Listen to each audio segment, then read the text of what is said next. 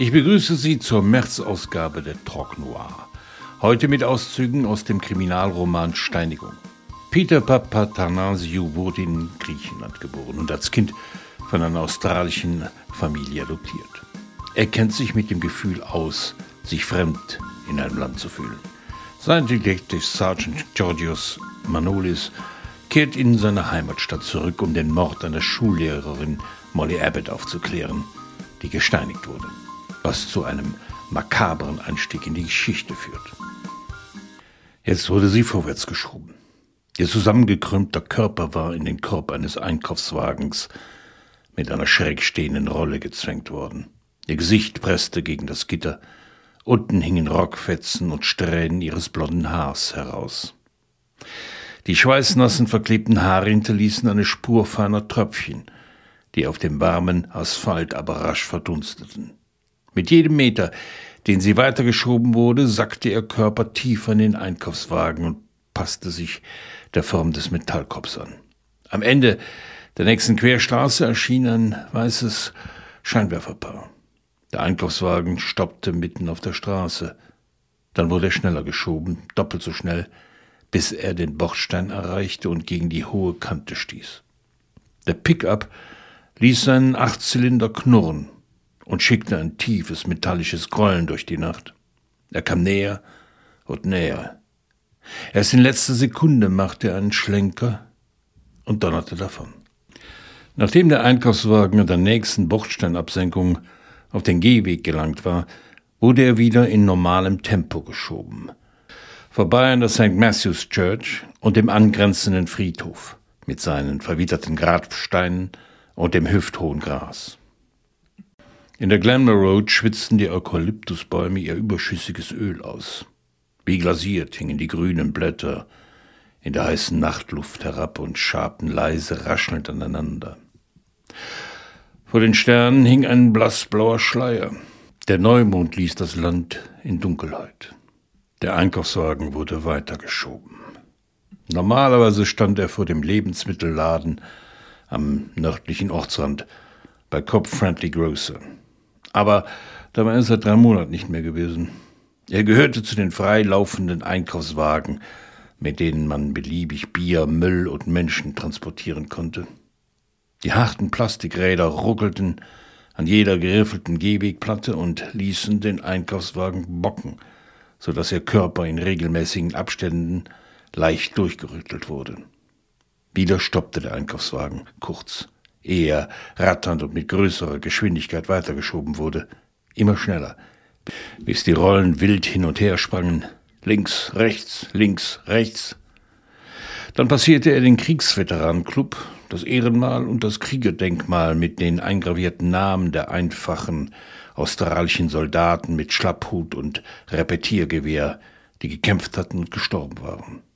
Das Ziel lag etwas hangabwärts, der sanft abfallende Weg führte bis zum Ende der King Street. Dort lag das Stadion, still und ruhig. Im Winter wurde in dem Oval Australian Football gespielt, im Sommer Cricket. Auf den wackeligen Holztribünen zeugten Teenager Kinder und gaben Krankheiten weiter.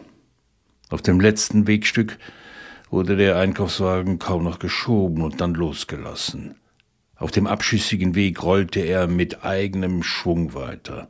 Im Rollen begann er sich zu drehen, fuhr kurz seitwärts und kam am Ende des Fußwegs vom Betonboden ab und kippte. Sie schlug hart auf, fiel aufs Gesicht. Hals, Arme, Beine verdrehten sich. Die blonden Haare wirbelten herum, der Rock rutschte ihr bis zur Hüfte hoch und entblößte die blassen Schenkel. In der Übersetzung von Sven Koch lernen wir eine in sich geteilte Stadt kennen, in der es nicht nur einen oberen und unteren Pub gibt, deren Gäste sich meiden, in der auch ein streng abgeriegeltes Flüchtlingslager angesiedelt wurde. Anfänglich versprachen sich die Bewohner von Kopp einen wirtschaftlichen Aufschwung davon. Nun jedoch sehen sie in ihm einen Hort der Verwahrlosung, der Bedrohung. Manolis lernt während seiner Ermittlungen die Gesetze eines abgeschotteten Auffanglagers kennen, dessen Lebensbedingungen so heruntergeschraubt und kriminalisiert wurden, dass es weitere Zuwanderer abschrecken soll. Onions drehte den Kopf und seine Halswirbel knackten wie ein alter Dielenboden. Maniolis hatte den Blick gesenkt und machte sich Notizen, hob aber kurz den Kopf. Onions sah ihm in die Augen, als wollte er ihn zwingen, seine Gedanken und Pläne zu offenbaren. Der Vorwurf, wir könnten einen Mörder beherbergen, ist völlig an den Haaren herbeigezogen, fuhr der Direktor fort. In Gefahr sind vielmehr die Menschen, die hier untergebracht sind. Um sie mache ich mir ernsthaft Sorgen.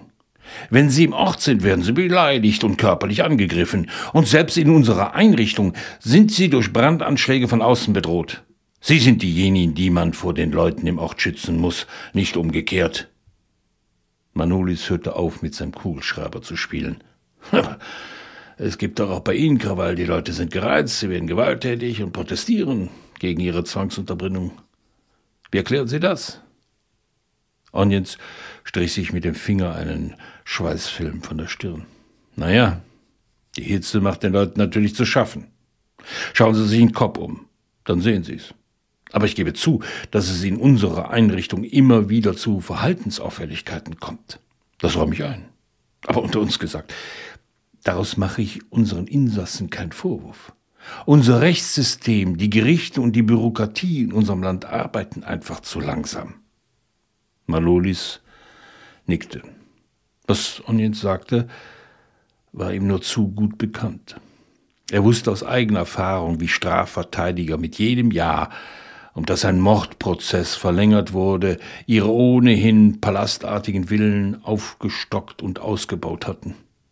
Angeklagte starben, ehe ihr Verfahren zum Abschluss kam. Ihre Verteidiger schoben der Staatsanwaltschaft die Schuld zu, die Staatsanwälte den Richtern und die Richter machten die Politik verantwortlich. Und alle zogen unterdessen immer noch schickere Stadtviertel. Manolis beugte sich vor und stützte den Kopf auf die Hände. Nach allem, was ich weiß, sind die meisten dieser Boat People, das sind keine Boat People, fuhr Onions dazwischen. Das sind keine Menschen, die auf Booten lebten oder aus Booten bestehen. Sie kommen in Booten nach Australien. Der offizielle Begriff dafür ist irreguläre maritime Ankömmlinge. In seinen Worten schwang ein drohender, wütender Unterton mit. Die Gewohnheit, andere zu verbessern. Manolis richtete sich auf und hob entschuldigend eine Hand. Tut mir leid, sagte er. Ich wollte mich nur kurz fassen. Wenn Sie das wollen, dann sagen Sie bitte einfach IMAs. Diese IMAs, begann Manolis erneut, soweit ich weiß, kommen sie auf unorthodoxen Wegen ins Land. Auf Onions Wangen erschienen rote Flecken. Wieder fängt er die Augen zu schlitzen. Und das, Detective, ist nichts Ungesetzliches. Als jemand, der das Recht durchsetzen soll, müssen Sie das wissen. Die IMAs kommen nur nicht mit allen Stempeln und Papieren. Und wenn Sie mich fragen, ist das für einen, der vor einem Krieg flieht, nicht unbedingt das, woran er als erstes denkt, oder? Das ist Verwaltungskram. Eine Flucht ohne Visum ist keine Straftat. Und diese Leute sind keine Straftäter. Das wollte ich auch nicht sagen, ich habe nur gemeint, wieder ging Onions dazwischen. Er gestand Manolis keinen Jod dazu. Ich kann Ihnen sagen, dass in dieser Einrichtung mehr als 200 Menschen leben, darunter fast 100 Kinder. Ich habe jeden und jede von Ihnen persönlich gesprochen und Ihre Geschichten gehört, und ich kann Ihnen versichern, das geht einem wirklich an die Nieren. Ich glaube nicht eine Sekunde lang, dass eine einzige Person in dieser Einrichtung das Geringste mit dem Fall zu tun hat, den Sie untersuchen. Das ist einfach lächerlich. Manolis wartete, schweigend. Er wollte sicher sein, dass Onions fertig war, damit er nicht wieder unterbrochen wurde. Ohne ihn zu nahe zu treten, begann er dann. Menschen, wie Sie sie beschreiben, haben vermutlich nichts zu verlieren. Doch es sind nicht nur der Alkohol und die Drogen, die Tristesse, die zerstörte Gemeinschaft, die dem Detective Sergeant zusetzen. Die eigene Vergangenheit seiner Familie holt ihn ein. Papatanasiu gelingt ein eindringliches Porträt von Menschen auf der Flucht und jenen, für die das Menschliche lästig geworden ist.